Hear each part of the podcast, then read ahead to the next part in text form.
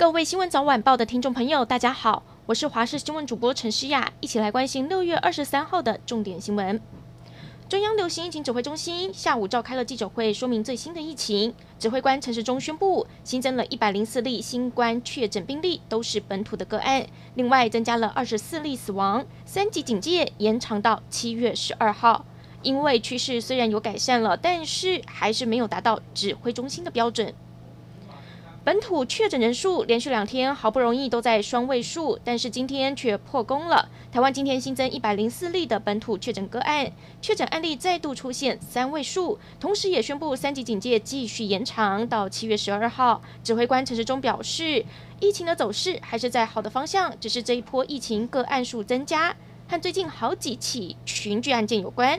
然而，今天新增的染疫死亡个案是二十四例，台湾新冠病毒的死亡率还是偏高的。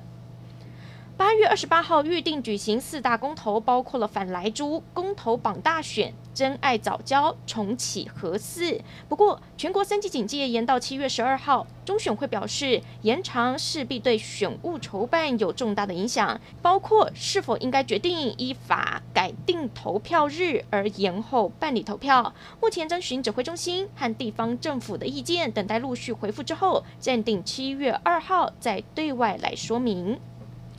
苗栗今天新增了四起本土确诊病例。苗栗县政府表示，新增四例都是外籍移工，都已经在六月初隔离在集中检疫所，才一人一室隔离十到十四天，都没有公共活动史。现在集中检疫所隔离当中，对于社区和工厂不会再产生影响。而先前隔离的一千多名企业移工即将解除隔离，预计这个周末就可以复工。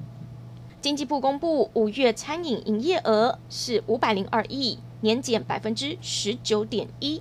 其中，餐馆在五月份营业额是四百二十五亿，年减百分之十八点六。一到五月餐饮营业额三千两百三十二亿元，年增百分之六点七。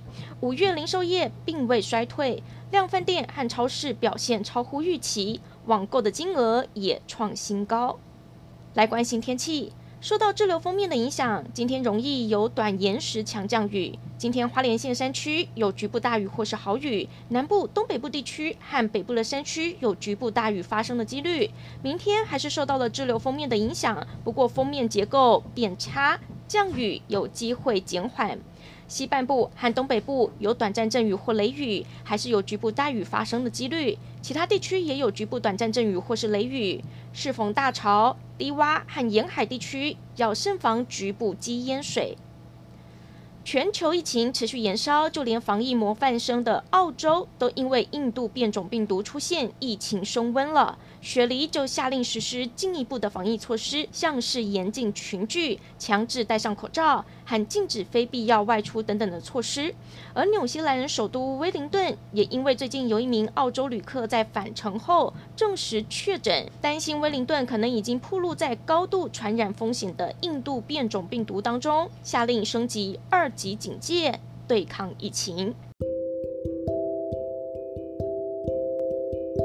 感谢您收听以上的焦点新闻，我们再会。